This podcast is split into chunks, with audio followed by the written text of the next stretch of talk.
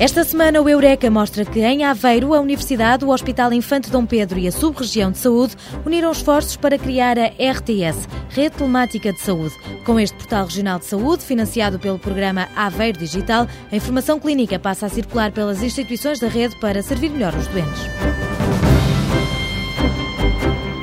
Embalagens para produtos frescos, revestimento de papel e libertação controlada de fármacos são algumas das aplicações dos PLAs, os polímeros de ácido láctico. Este material biodegradável é extraído por fermentação do açúcar do milho e pode ser um substituto para os produtos feitos à base do petróleo.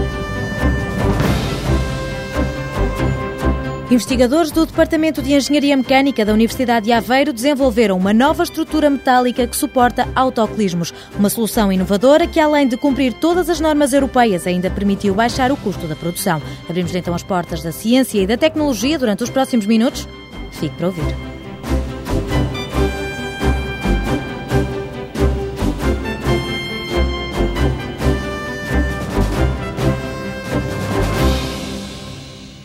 Poupar tempo, pondo a informação a circular em benefício dos doentes. A rede telemática de saúde promete revolucionar o funcionamento burocrático dos hospitais. Arrancou em Aveiro, no Hospital Infante Dom Pedro, e o objetivo é abrir uma via verde para que a informação circule entre hospitais, centros de saúde e utentes. O Portal Regional de Saúde é uma espécie de ponte que se divide em duas ramificações. O Portal dos Profissionais, que promove a troca de mensagens clínicas entre médicos de diferentes instituições de saúde e facilita facilita ainda o acesso ao processo clínico eletrónico de cada doente e ainda o portal dos utentes. Isabel Cruz traça o cenário para o portal dos profissionais. Numa situação em que o doente vá a um serviço de urgências numa suspeita de ataque cardíaco, eh, aquilo que acontece é que o médico que o assiste na urgência prescreve um conjunto de análises para o doente fazer e Toda essa informação é inserida nos sistemas atualmente existentes no hospital. No momento em que o médico do hospital lhe dá alta, emite ou registra nos sistemas atuais uma carta de alta. No fundo, onde faz um resumo de tudo aquilo que se passou. Toda esta quantidade de informação que foi produzida no episódio de contacto do utente com a urgência fica disponível para que um médico de família que esteja responsável por esse utente, numa próxima consulta, possa verificar qual é que foi a informação que foi gerada, entretanto, relativa àquele doente. A investigadora do Instituto de Engenharia Eletrónica e Telemática de Aveiro revela que os enfermeiros do hospital e do centro de saúde também vão poder comunicar. Normalmente, o doente não costuma trazer o seu boletim de vacinas no bolso nem na carteira. E aquilo que sucede é que, por exemplo, num caso de urgência em que existe a dúvida se o doente tem ou não tem a vacina do tétano em dia, como não há acesso à informação do boletim de vacinas hoje em dia, na dúvida, o médico prescreve essa vacina. Aquilo que acontece é que, como nos hospitais não têm o acesso ao boletim, esse registro também não fica feito. Ou seja, com a implementação de funcionalidades em que passamos a ter um boletim de vacinas eletrónico, o médico e o enfermeiro do hospital podem, através do portal dos profissionais, consultar quais é são as vacinas do doente. Se não tiver e se essa vacina for administrada, o enfermeiro do centro de saúde recebe logo uma notificação para que o boletim de vacinas do doente seja atualizado. No portal dos profissionais, a rede telemática de saúde vai aos diferentes sistemas de informação buscar os dados do doente e disponibiliza-os para as várias instituições da rede. António Isidoro, diretor da urgência do Hospital Infante Dom Pedro, em Aveiro, aplaude esta nova ferramenta de trabalho. Precisamos disso há muito tempo, portanto não nos interessa ter só informação que não seja utilizada, a informação tem que ser acessível, tem que ser digerível, tem que ser um fator de mais-valia. Vai permitir que, a nível do hospital, se crie um, uma luz ao longo para que avançamos para o processo eletrónico, que mantemos como uma necessidade prioritária, mas neste momento a rede telemática de saúde, para nós, permite mais é ter uma boa ligação com todos os outros hospitais da zona que estão na rede e com o centro de saúde. Portanto, vai ser facilitador dos utilizadores clínicos essencialmente para permitir que haja comunicação entre todos os utilizadores na área da Ria de Aveiro. Não é? Portanto, eh, além de criar uma perspectiva integradora, penso que é simples, que é eficaz e que é seguro. Todos os documentos, como as cartas de alta, por exemplo, foram normalizados e os conteúdos desenvolvidos com a colaboração dos profissionais de saúde. Este é, de resto, um dos segredos do sucesso desta aplicação que resulta de 20 anos de investigação na área da informática médica. Os investigadores do Instituto de Engenharia Eletrónica e Telemática de Aveiro inspiraram-se ainda num modelo dinamarquês, a Medcom, e noutro australiano. No centro de tudo está a informação clínica. Ao contrário do que tem sido feito ao longo dos anos, em Portugal e mesmo noutros países, a prioridade tem sido dada à informação administrativa. E, de certa forma, a informação clínica, a informação necessária para o tratamento, tem sido descurada. E, portanto, um dos, um dos pilares que está por trás é o objetivo da RTS é veicular a informação clínica, a informação necessária para o tratamento. A nossa filosofia é que, se eu tiver informação clínica de qualidade, eu posso retirar a informação administrativa muito mais fiável. O outro pilar é a questão do desenvolvimento participativo, isto é, atuar na comunicação clínica, mudá-la completamente relativamente à forma como ela é feita hoje, tem que ser feita com os profissionais. Não pode ser feita numa qualquer consultora que coloca um software e que obriga as pessoas a trabalhar de uma dada forma. O terceiro pilar já é um pouco organizacional. Aquilo que estamos a fazer tem que se basear num certificador, numa entidade que normalize de forma independente a forma como a informação é trocada entre os sistemas. Isto é, para evitar que o mercado seja entregue a uma única entidade que depois tem o próprio software e que depois tem todos os serviços, etc, etc, etc.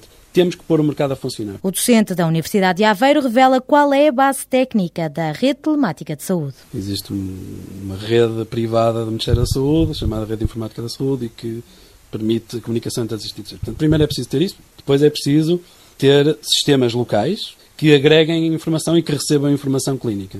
Em terceiro lugar, é preciso pequenos, nós chamamos wrappers, portanto, são pequenas unidades de código, software, que basicamente viajam pela rede e conhecem como é que acedem aos dados nas diferentes aplicações. Acima disto, basicamente o que temos é um catálogo associado a uma identificação única regional da pessoa. João Paulo Cunha garante que este portal é seguro, até porque a informação clínica está nas bases de dados das instituições e a plataforma limita-se a saber a morada para lá chegar e a fornecê-la quando solicitada. O investigador descreve como é que o profissional de saúde acede à rede telemática de saúde. É feito por uma autenticação enforced, isto é, a informação clínica é cedida pelos profissionais de saúde e os profissionais de saúde, para acederem a ela, têm que fazer acesso através de um, uh, um chip inteligente. Portanto, eles têm um cartãozinho que de alguma forma é ligado ao teclado ou a uma porta de computador e esse chip tem lá dentro chaves privada e pública da pessoa que a autenticam perante a rede. E, portanto, só com esse tipo de acesso é que a pessoa pode entrar na, na rede, a pessoa profissional de saúde. O utente não tem sequer acesso à informação clínica. A próxima etapa é dar formação aos profissionais de saúde para usufruírem de todas as potencialidades da rede telemática de saúde. Já no caso do utente, a RTS funciona como uma agenda e até como caixa de e-mail para comunicar com um médico de família e marcar consultas. O portal de entrada será um portal público, ou seja, um portal com informação genérica sobre a rede, sobre a região, sobre as questões de saúde. Eh, tem também informação de saúde, de interesse público, etc, etc. E se for utente, tenho uma zona restrita só do utente, aí com uma autenticação mais simples, em que eu posso ter serviços como, por exemplo, ver eh, em calendário quando é que eu tenho a minha próxima consulta, ter mensagens eh, do meu centro de saúde por alguma razão, que são mais diretamente a mim e não genéricas. Posso também fazer pedidos, por exemplo, de informação uh, ao meu médico de família, portanto, colocar o que nós chamamos, no fundo, não é bem um e-mail, mas é como se fosse um e-mail é como se fosse um e-mail, mas é um e-mail seguro. João Paulo Cunha destaca a estratégia de implementação faseada da rede telemática de saúde. Inicialmente, vamos colocar um conjunto de serviços pequeno a algumas instituições apenas. Vamos usar essa experiência para depurar para a segunda iteração. Na segunda iteração, vamos alargar e vamos aumentar as funcionalidades, os serviços que vamos disponibilizar e assim sucessivamente. De forma a que o projeto, por um lado, receba retorno dos utilizadores enquanto ainda está numa fase de desenvolvimento, que isso é muito importante para nós, e por outro lado, para que a evolução técnica de suporte também possa acompanhar, uh, uh, digamos, a evolução do número de pedidos, o número de transações que os sistemas vão precisar, vão começar a ter. Até ao final do ano, todas as aplicações vão estar a funcionar em pleno no Hospital de Aveiro e no Diagda e ainda nos sete centros de saúde da sub-região de Aveiro. No futuro, os investigadores prevêem que a plataforma possa veicular informação com o software de outras empresas, como os laboratórios de análise, por exemplo. Os esforços centram-se agora na divulgação. A rede telemática de saúde vai ser apresentada durante o Fórum Saúde Digital a realizar na próxima segunda-feira na Universidade de Aveiro. Os investigadores do Instituto de Engenharia Eletrónica e Telemática de Aveiro receberam ainda um convite para demonstrar as potencialidades da RTS na reunião e-Health, organizada este ano pelo Governo da Andaluzia e pela Comissão Europeia.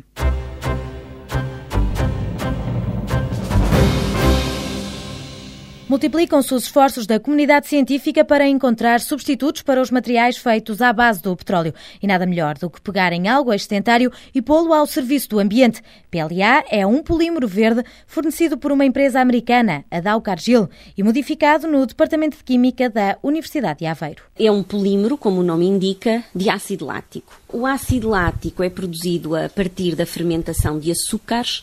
Ah, no nosso caso, como o nosso polímero é fornecido pelos Estados Unidos, é produzido a partir de açúcar provindo do milho porque os Estados Unidos têm uma produção sedentária de milho e tal como nos anos 60 eles não sabiam o que haviam de fazer ao milho e fizeram os cereais, não é? Por isso é que toda a gente nos Estados Unidos come cereais ao pequeno almoço.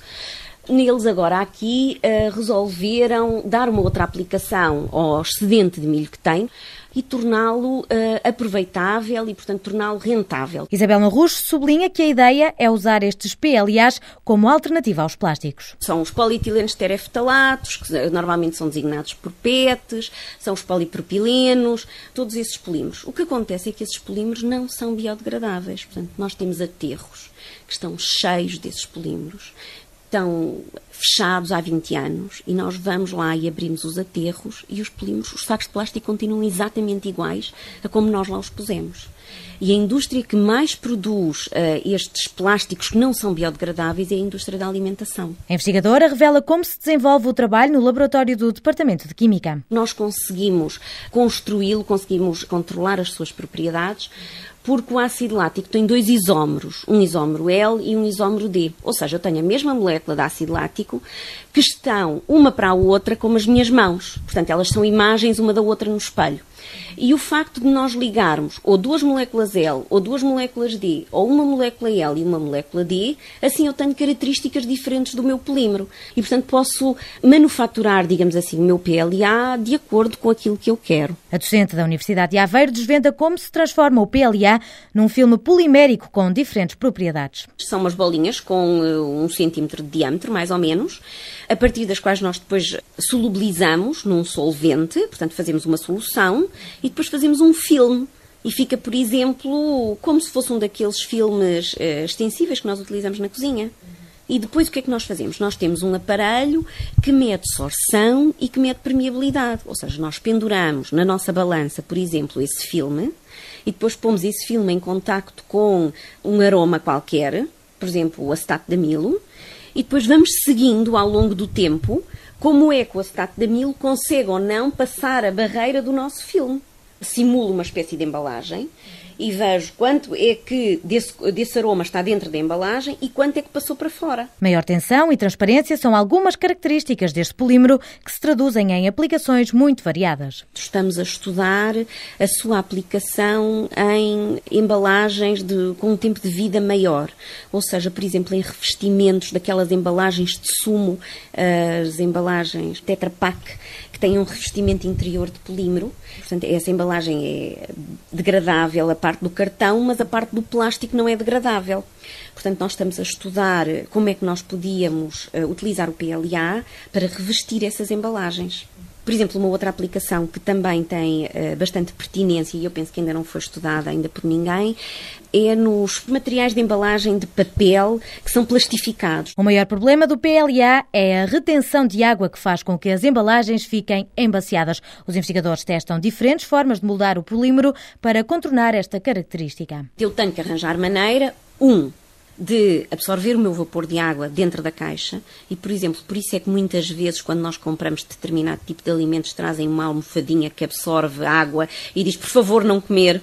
Ou então as embalagens mais atuais, que são chamadas as embalagens inteligentes, já têm uh, esses compostos introduzidos no próprio polímero. Portanto, nós já vamos fabricar o polímero com os agentes que estão dentro dessa almofadinha, de maneira a não haver o perigo das crianças comerem as almofadinhas a achar que são morangos. O preço elevado dos PLA levou a que, durante muitos anos, a aplicação se centrasse em áreas nobres, nomeadamente na medicina. A libertação controlada de fármacos usando este polímero também é estudada por Isabel Marrojo. Temos utilizado uns antibióticos que nos têm sido fornecidos pela Bayer, que são os antibióticos que ainda estão em fase de estudo, e estamos a tentar encapsulá-los dentro do PLA. Qual é a vantagem que isso tem? A vantagem que isso tem é exatamente, por exemplo, nós em muitos dos nossos medicamentos que estão postos no mercado, já vemos alguns têm uma, umas palavrinhas à frente que dizem retar ou seja, que têm ação retardada. O que é isso da ação retardada?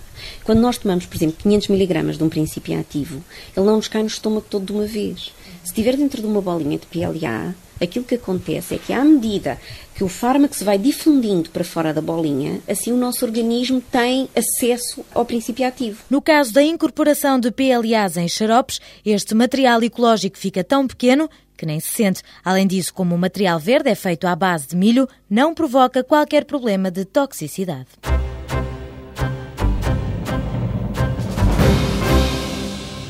O cumprimento das normas europeias e a competitividade do mercado obrigam as empresas a procurar as melhores soluções para os produtos que fabricam. Indústria e conhecimento científico deram as mãos e, com financiamento da Agência de Inovação, criaram uma nova estrutura metálica que suporta autocolismos. Esta estratégia de desenvolvimento do produto permitiu satisfazer uma das exigências da empresa Oliveira Irmão, um fabricante de autocolismos sediado em Aveiro.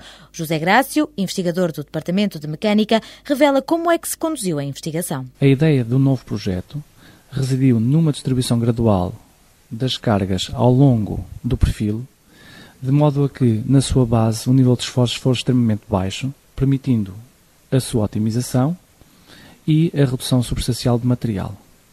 A preocupação fundamental residiu na construção dessa tal nova ferramenta, que implica uma nova tecnologia de assemblagem, através de técnicas modernas de estampagem, e depois uma segunda vertente de a compressão do conjunto que permitisse simultaneamente atingir ou cumprir com as normas que estavam estabelecidas. Esta estrutura conjuga materiais com propriedades mecânicas diferentes, metal e plástico, e o desafio é uni-los. A solução passou por criar uma estrutura que funciona como um lego através de processos de assemblagem. A nossa ideia foi alterar a tecnologia de ligação desses diferentes componentes, no sentido de permitir no local de instalação essa mesma assemblagem e não logo à partida. Deste modo, o transporte far-se por kits que seriam montados no local de instalação, permitindo assim um transporte muito maior do número de unidades.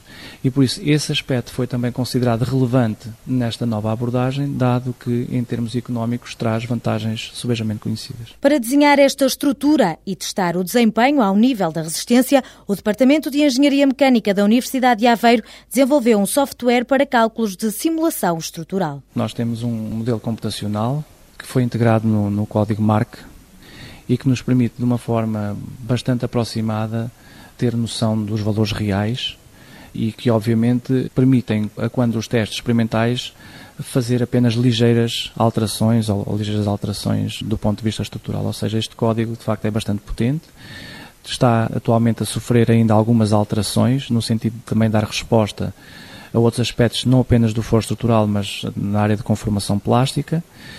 O seu êxito tem resultado exatamente da capacidade que tem de acomodar um vasto conjunto de dados a priori, e que no terreno, ou seja, nos testes de validação, têm resultados extremamente positivos. Contas feitas, esta nova estrutura permitiu à empresa Oliveira e Irmão poupar 4 euros em cada peça. E todos saem a ganhar. Os investigadores porque aplicam os conhecimentos, as empresas porque se tornam mais competitivas e os consumidores porque têm melhores produtos e a preços mais baixos.